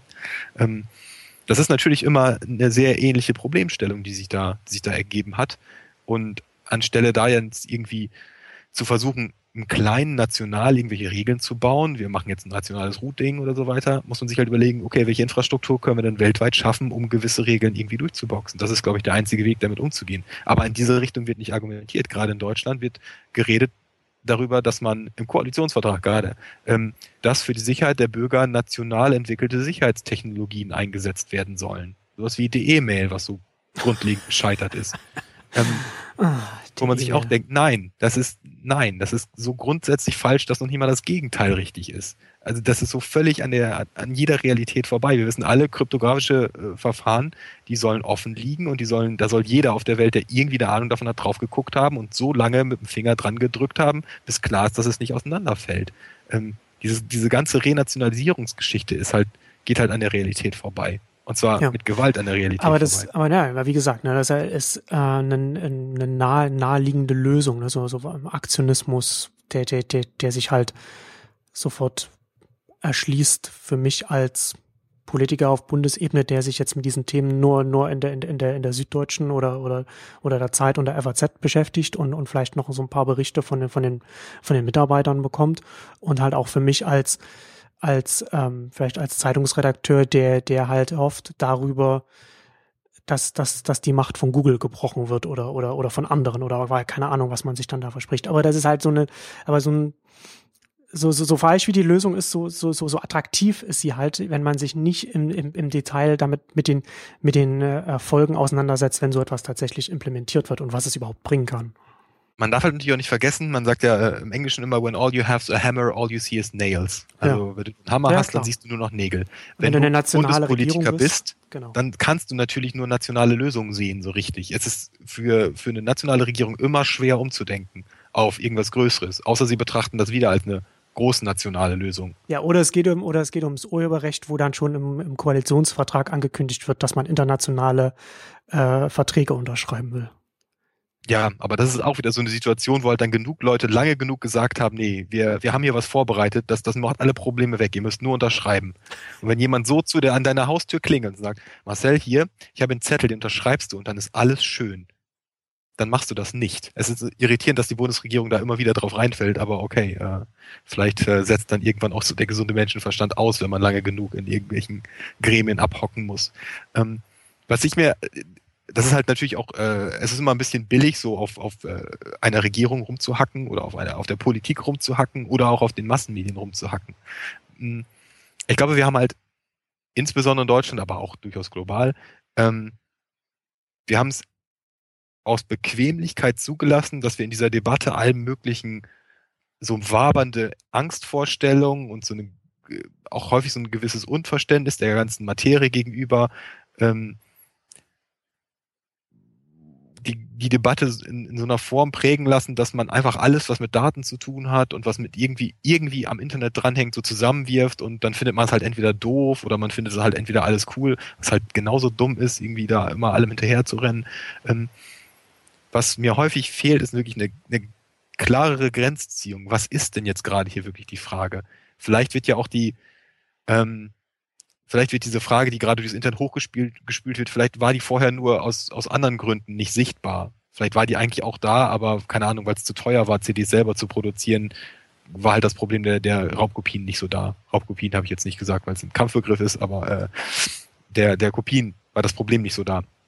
Ähm, aber natürlich war die, dieser Umgang mit, mit, äh, mit Intellectual Property, wenn man noch einen Kampfbegriff in den Raum werfen möchte, äh, war das eigentlich schon immer ein großes Problem, über die auch schon viele Philosophen sich die, die Köpfe heiß geredet haben. Ähm, und wenn man halt so eine Debatte führen möchte, dann soll man sie doch bitte präzise führen und nicht einfach sagen, das Internet und die Amerikaner und bla bla und amerikanische Server, sondern sagen, okay, wir haben hier ein Problem und hier ist dieses Problem. Das ist genauso, wenn Leute gegen, da habe ich neulich einen Artikel drüber geschrieben, Leute regen sich über Überwachung auf als, als würde irgendjemand da sitzen und sagen, ich möchte gerne Überwachung.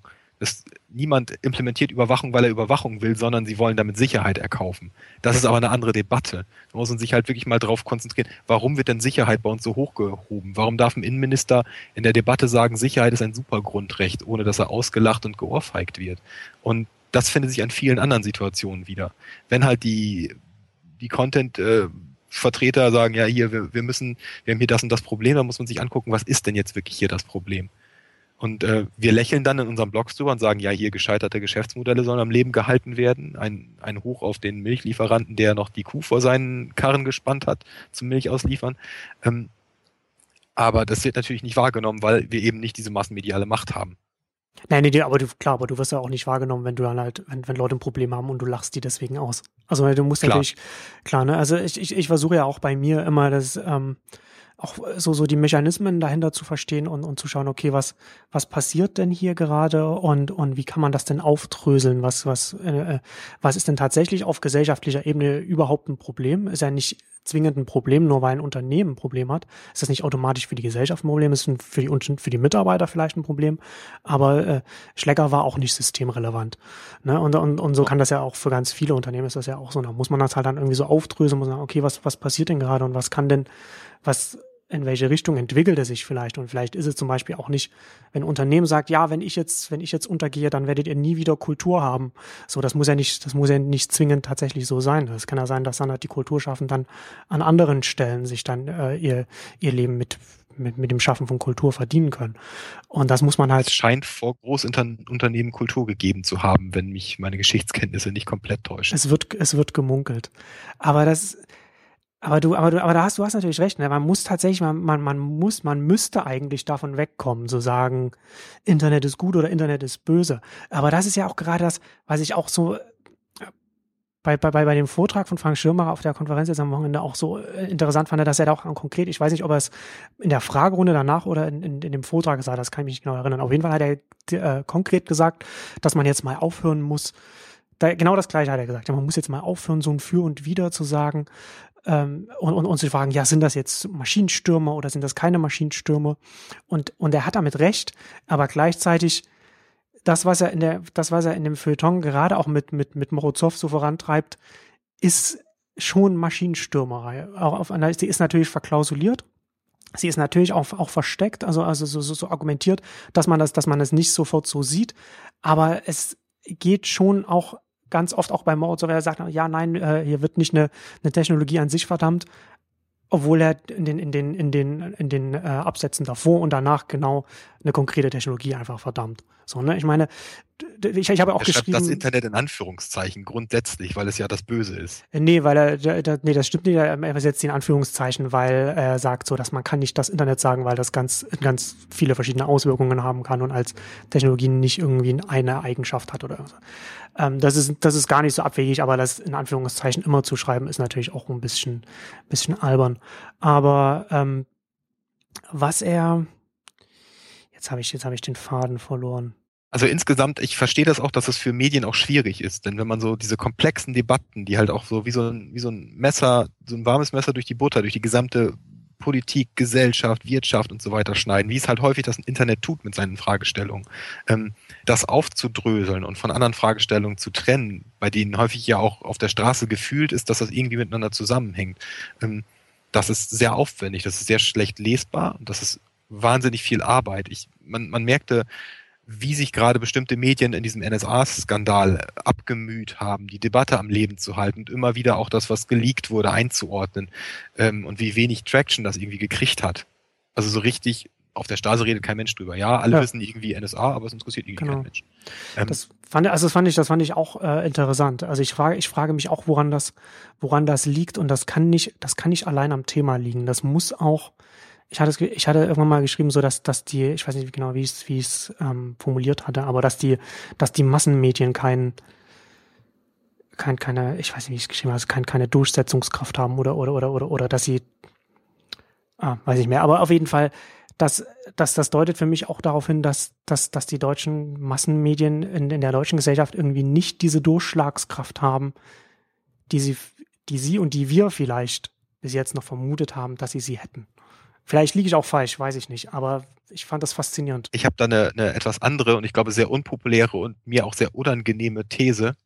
Okay. Ich glaube, wenn Friedrich sagt, Sicherheit ist unser Supergrundrecht, hat er recht.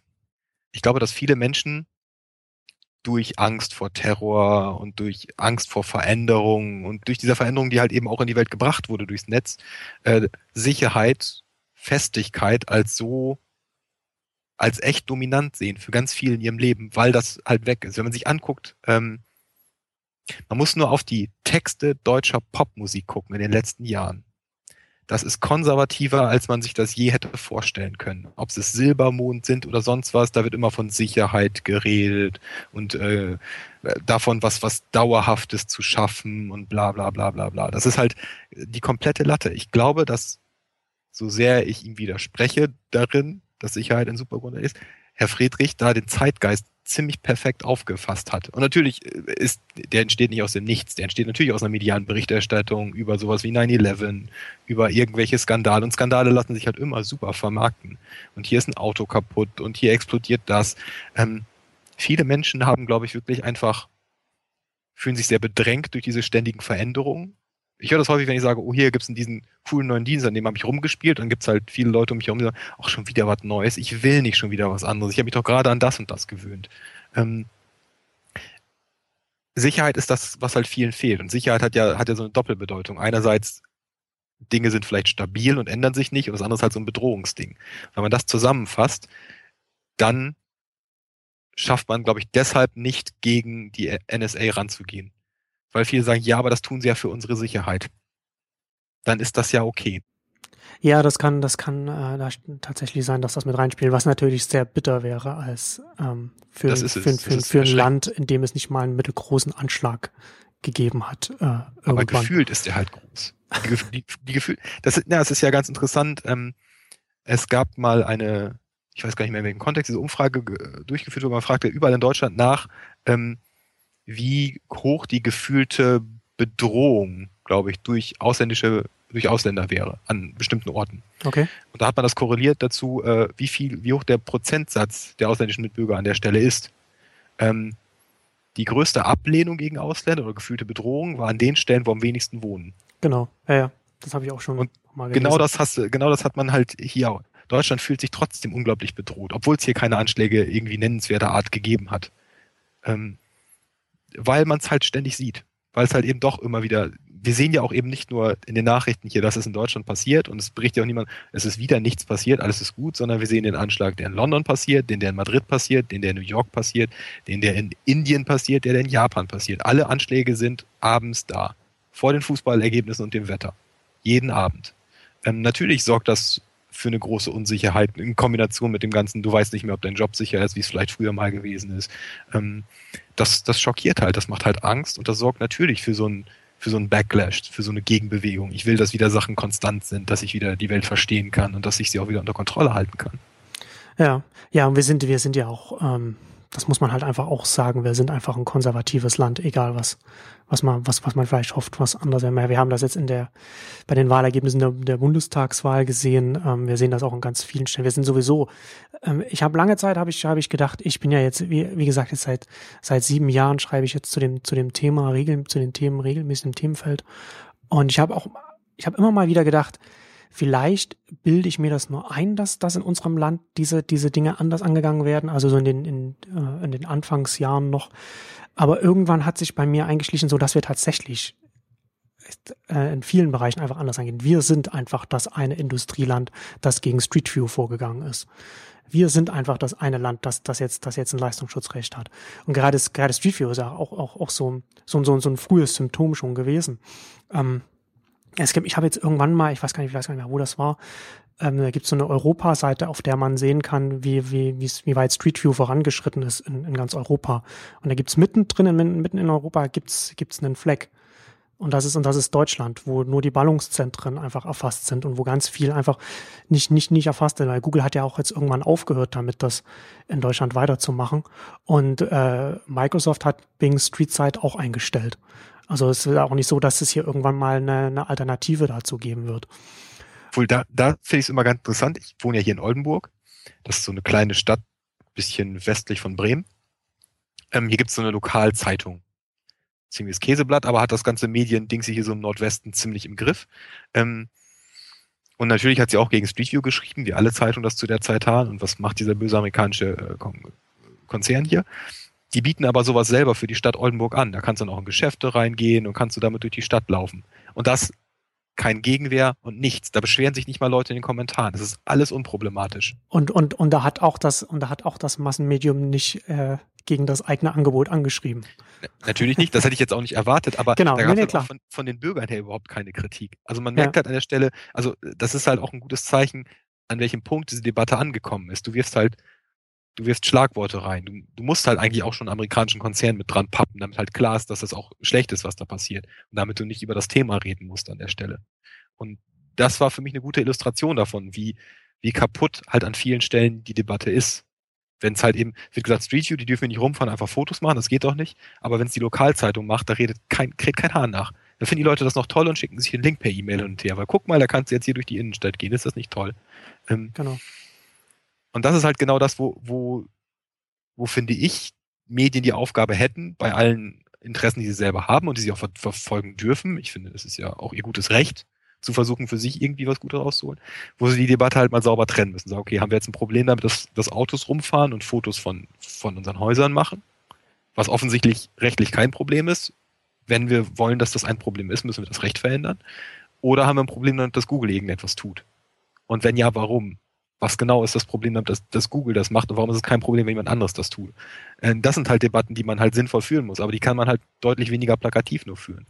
Und dann wird halt auch schnell kommt man an den Punkt, wo man halt versteht, dass die Kritik, die man hat, halt so eine gefühlsmäßige Kritik ist. Irgendwie findet man das vielleicht doof, aber man hat eigentlich gar keine, gar keine belastbare Grundlage dafür.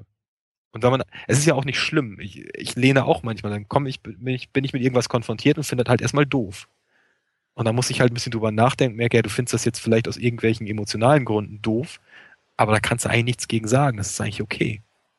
Ja, aber das ist ja eigentlich die Aufgabe der Medien, dann halt zu reflektieren genau. und, und dir dann äh, die Informationen an die Hand zu geben und, und dir die entsprechend zu zeigen, ähm, so, so, so sieht's aus, wenn man es mal so zusammenfassen. Aber das ist natürlich auch, ja, ja, äh, also Massenmedien sind, da, sind dann wahrscheinlich auch, zum einen sind sie, sind sie betroffen, zum anderen sind sie vielleicht auch einfach nicht, ähm, aber auch, auch personell und strukturell einfach nicht in der Lage, das, das zu machen. Ne? Also es ist halt einfach, du kannst einfach nicht erwarten, dass dann da in den Redaktionen dann zu diesen ganzen Themen dann auch die Redakteure sitzen und die das dann auch dann auch ähm, und, und, und die Journalisten und das dann einfach auch alles behandeln können und dann einfach so tiefgreifend. Und deswegen, ich glaube, ich habe halt nicht, ich habe, ich glaube nicht, dass, dass wir als Gesellschaft und als, als, als Öffentlichkeit uns allein auf Massenmedien verlassen können. Also ich glaube ganz stark, dass eine, eine vernetzte Öffentlichkeit mit sehr viel kleineren Publikationen, die, die auf ganz vielen unterschiedlicheren, von ganz unterschiedlichen Hintergrund produziert werden, dass das als Organisation von Öffentlichkeit sehr viel zielführender ist. Also das, das können jetzt Blogs sein, das kann, das ist Wikipedia und das kann ja ganz, ganz viele verschiedene Formen annehmen. In den USA sieht man ja ganz viele Plattformen, die ganz viele verschiedene Richtungen gehen, so Branch.com, ähm, Medium, ähm, Cora und so etwas. Das, aber das ist ja auch das, das sind alles wieder diese, diese US-Plattformen, die dann halt irgendwann äh, deutsche Ableger machen und dann geht halt hier wieder hier die Debatte in den Massenmedien wieder von vorne los. Aber das sind ist diese, diese verschiedenen Formen. Ich glaube, dass das eine, eine Öffentlichkeit und damit auch eine Gesellschaft viel, viel äh, weiterbringen kann als so, ein so ein FAZ-Feuilleton, das sich mit den Themen behandelt und, und die anderen Feuilletons dann einfach nur noch nur zugucken. Ich ich befürchte, dass du da zu sehr so eine technologieaffine Blase betrachtest. Ähm, ich habe einen guten Reality-Check, äh, weil meine Frau mit diesem Internet gar nicht so viel zu tun hat. Die benutzt das halt, wie viele Menschen das benutzen. Und sie hat halt, äh, sie ist Lehrerin, halt viele Kollegen, die da sogar sehr skeptisch dem Ganzen gegenüberstehen. Und die treffe ich dann halt auf irgendwelchen sozialen Veranstaltungen, wo ich dann äh, mal als Armcandy daneben sitzen darf. Ähm, ich glaube, einige davon wissen, was Blogs sind. Das sind diese Schmierdinger, wo jeder im Internet reinschreiben kann. Aber die wenigsten davon hätten je in ihrem Leben einen gelesen. Vielleicht mal bei einer Google-Suche auf einen draufgekommen, aber die würden nie einen abonnieren. Das heißt, irgendwie so einer Berichterstattung der vom Folgen. Ich glaube, was durchaus sein ich glaube, zielführender wäre so eine, so eine etwas hierarchischere Betrachtung, dass man zwar natürlich Blogs hat, die irgendwas auch auf einem ganz anderen äh, Niveau ausarbeiten oder vielleicht mal eine Debatte ganz anders angehen können und dass dann jeweils größere Medien zu versuchen, sowas zu aggregieren, um es ja, dann halt absolut. irgendwann muss es halt dann in den Mainstream rein. Man kommt halt an sowas wie der FAZ nicht vorbei oder dem Spiegel oder wem auch immer. Ich glaube nicht, dass man, dass man irgendwie wirklich eine, eine Massenwirksamkeit von dezentralen Blogs hinbekommt, einfach weil sie in der Masse, glaube ich, irrelevant sind. Ähm, in Deutschland absolut. Wir haben auch in Deutschland nicht ansatzweise eine vernetzte Öffentlichkeit, auch, auch eine Netzöffentlichkeit. Das ist, das, das steht, das steht außer Frage. Also wir in Blogs sind, sind äh, fast, fast irrelevant. Also es gibt so ein paar Bereichen. Ähm, ich bin als Autor bei Excite Commerce auch tätig und, und wir machen auch einen Podcast und das ist ein Blog, das in der Online-Handelsbranche einfach sehr, sehr präsent ist und da auch, auch tonangebend zum Teil ist. Also es gibt so, so, so punktuelle Sachen gibt's natürlich, aber insgesamt ja, stimme ich dir absolut zu. Und ich kann auch nicht, ich kann auch nicht sagen, woran das liegt. Vielleicht liegt es auch einfach daran, dass Deutschland einfach grundsätzlich ein konservatives Land ist. Wir haben das, wir haben so etwas hier in Deutschland nicht. Ich sehe auch nicht, dass wir das in nächster Zeit bekommen werden, weil ich auch nicht sehe, dass, dass sich irgendwelche Leute die Mühe machen, diese äh, äh, Angebote da bereitzustellen, in welcher Form auch immer. Ich sehe aber, wie die Öffentlichkeit sich in den USA mittlerweile formiert. Und da ist es ja schon, äh, da, da, da, sind auch, da sind auch so, so Aggregatoren wie, wie, wie Reddit einfach extrem wichtig. Und ähm, auch, in, auch auf, auf Branchenebene so Aggregatoren wie TechMeme oder, oder äh, Memorandum und, und also die, die Schwesterseiten von, von TechMeme noch. und natürlich dann auch Blogs, die so groß geworden sind, dass sie mittlerweile selbst Massenmedien sind und, und, und in ihren Branchen und in ihren Nischen und dann halt auch irgendwie ähm, so äh, ganz ganz extreme Angebote wie wie wie Buzzfeed, die einfach innerhalb kürzester Zeit einfach auch von von null auf auf 100 geschossen sind, indem sie einfach die Social Networks so massiv genutzt haben und dann halt auch wiederum dann äh, darauf aufbauen, dann äh, interessante Sachen machen, auch Boulevard und teilweise aber auch richtigen, richtigen Journalismus. Aber, und wie gesagt, halt auch so, so Koran, so, wenn, wenn man sich das betrachtet, das ist alles, ich, ich, also ich finde das, ich finde das sehr spannend, weil ich auch, wie gesagt, glaube, dass das von der, von der Organisation der, der Öffentlichkeit her sehr viel effizienter ist als so ein, so ein, so ein klassisches massenmediales System, wo du halt äh, Hierarchien hast, in denen intern beschlossen wird, was jetzt die Themen sind. Und dann wird das dann von, von Leuten, die den ganzen Tag nichts anderes machen, als, als diese, diese Dinge äh, zu entscheiden und zu verfassen, dann äh, zur, zur, zur Öffentlichkeit und in die Gesellschaft getragen. Ähm, ich, ich, wir, wir müssen, wir müssen leider zum, jetzt auch langsam zum Ende kommen. Und, ähm, weiß, ich weiß auch nicht, wie viel, wie, wie viel Zeit du hast. Aber wenn, wenn, wenn du das nicht kennst, ähm, ich habe das schon oft, ich, ich, ich mittlerweile lachen auch schon Leute, weil ich das Buch ganz oft empfehle. Ähm, aber ich kann es immer nur noch mal empfehlen, auch gerade bei dem Thema, wenn man sich, wenn man sich fragt, okay, massenmediale Öffentlichkeit, vernetzte Öffentlichkeit, äh, Jochai Benkler hat das in The Wealth of Networks sehr intensiv behandelt und, und, und sehr gut behandelt, hat auch viele, viele Verweise auf, auf ähm, wissenschaftliche Papers und, und, und auf die wissenschaftliche Debatte allgemein, wo Massenmedien versagen äh, und was, und was sie nicht machen können, ähm, ist von 2006 und auch in meinen Augen längst ein Klassiker. Werd mal reingucken. Ich, man darf halt bei sowas, denke ich, nicht vergessen, dass die, die gesamte mediale Kultur in den USA halt so komplett anders ist als hier. Ja, absolut. Die, das hat natürlich auch einfach Konsequenzen, wie sich sowas aufstellt. Also von daher, es ist immer sehr schwer, das so zu übertragen oder das ist ja, glaube ich, sowieso ein Fehler, den, den viele Leute machen, die halt sehen, dass in den USA etwas auf eine spezielle Art und Weise funktioniert, dann glauben, warum funktioniert es hier nicht? Ja, weil die Gegebenheiten, Gegebenheiten da halt so komplett anders sind. Das hat ja. halt positive und negative Auswirkungen an vielen Stellen. Von daher muss man da, denke ich, immer ein bisschen vorsichtig sein. Und ich man hat ja ganz lang, ganz, ganz lang hat man ja hier hierzulande auch in den Blogs immer gesagt, ja, was man, was in den USA passiert, das kommt drei Jahre später auch hier nach Deutschland. Und das kann man ja heute, kann man sagen, das ist einfach nicht der Fall. Also es ist bei manchen Startups und bei manchen Konzepten und sowas, wenn die Summers dann was nach Deutschland bringen, ist es dann, ist es dann so, da dauert es auch keine drei Jahre, da dauert es dann irgendwie drei, drei Monate oder so. Aber also so grundsätzlich, gerade wenn wir halt über, über Öffentlichkeit sprechen, also so Blogs und so ganzes, da kann man einfach mittlerweile festhalten, so, nee, so läuft's nicht. Nee, genau, das funktioniert so nicht. Und ich finde Massenmedien jetzt auch in der Form gar nicht so schlimm. Also ich glaube, die haben, die können halt auch, wenn sie zusammenspielen mit einer nebenher auch noch diskutierenden Öffentlichkeit, in der halt zu bestimmten Themen sich vielleicht einfach Plattformen rausbilden, die Themen auf einem ganz anderen Level behandeln, die dann hochgespült werden in die Massenmedien, die dann eine Art Zusammenfassung oder eine Positionierung in den Mainstream bringen, dann kann das, glaube ich, eine sehr, sehr kooperative und auch sehr, sehr, sehr produktives Zusammensein und Zusammenleben sein. Dann können nämlich auch beide eben ihre Stärken ausspielen. Du musst als Blog dann eben nicht mehr jeden mitnehmen, sondern du kannst halt wirklich ganz, ganz speziell und mit deiner Fachsprache, was auch immer du brauchst, das Thema abarbeiten mit, mit den großen Kompetenzmenschen dazu und äh, es wird dann trotzdem das Ergebnis dieser Debatte irgendwie aufgenommen. Von daher, ähm, ich finde, man muss da ein bisschen vorsichtig sein, jetzt so die Me Massenmedien so an die Wand zu nageln. Ich glaube, die haben, äh, die können eine ganze Menge sehr Gutes tun. Ich finde nämlich, dass es gerade in diesem NSA-Skandal haben es viele Publikationen echt mit Gewalt versucht. Das hat jetzt da nicht geklappt, aber ich fand schon, dass sie gerade auch viele Ideen aufgenommen haben, die halt eben aus der Bürgerrechtsbewegung kamen oder die auch von Experten kamen, die da alles Mögliche äh, auseinandergenommen haben. Nun unterschreibe ich da nicht alles, was da irgendwie stand, aber sie haben es zumindest versucht und ich glaube, dass man da, dass das, auch wenn es nicht funktioniert hat, ein sehr gutes Modell dafür sein kann, wie man so miteinander umgehen kann. Und bei bestimmten ähm, Online-Publikationen oder, oder traditionellen Publikationen ist es vielleicht einfacher. Die sind da schon deutlich weiter und sind halt dann wirklich schon auf dem Weg, sich eben so externe Expertise reinzuholen.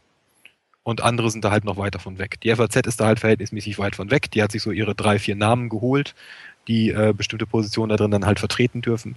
Aber das ist halt völlig entfernt von, wir nehmen eine dezentrale Debatte auf, so wie sie geführt wird. Ähm, aber gut, die FAZ ist vielleicht auch nicht der Maßstab, an dem wir uns messen wollen, sondern wir wollen vielleicht woanders hin. Massenmedien äh, haben auf jeden Fall ihren Platz. Ähm, das steht, das steht außer Frage. Ähm, ähm, wo der Platz künftig sein wird und, und wie, der, wie der dann aussehen wird, das ist halt, das ist halt eine andere Frage. Ähm, aber mir ging, mir ging es halt auch, äh, auch darum, einfach auch, das, was ich halt am Anfang gesagt hatte, dass halt auch zu wenig darauf geschaut wird, dass, dass die Medien selbst betroffen sind. Und da jetzt, um jetzt, um jetzt, um, um jetzt da, da die große Klammer halt einfach zu setzen, so, es wird halt einfach, also die in, in, in den Deutschen, auch die deutschen Kritiker oder die Deutschen, äh, in, in, wer, wer, wer jetzt hier in Deutschland hat, ähm, da äh, unterwegs ist und da mit, mit debattiert, da wird es, es wird nie über die Grenzen der Massenmedien gesprochen, also über die strukturellen Grenzen oder die werden halt nie angesprochen. Na, es ist halt immer nur der Qualitätsjournalismus, der gerettet werden muss. Und das ist halt dieses, ähm, das ist halt, das ist halt, das ist halt eine sehr naive Sichtweise und ist natürlich auch die Sichtweise, die natürlich den auch den Verlagen sehr entgegenkommt, weil nie darüber debattiert wird, ähm, wo, wo, wo sind die Grenzen ihrer Modelle oder wo, wo, wo mhm. wie weit kann das gehen und, und was und was Völlig kann korrekt. es und was kann es eben nicht abbilden und wo müsste man, wo gibt es da einfach ähm, ja noch freie Flächen. Ja, gut, da würde ich sagen, da kommen wir jetzt zum Ende, äh, Jürgen. Das war auf jeden Fall eine spannende, reichliche Stunde. Fand ich auch, hat Spaß gemacht. Ja, vielen Dank dir und ja, vielen Gerne. Dank fürs Zuhören und tschüss. Ciao.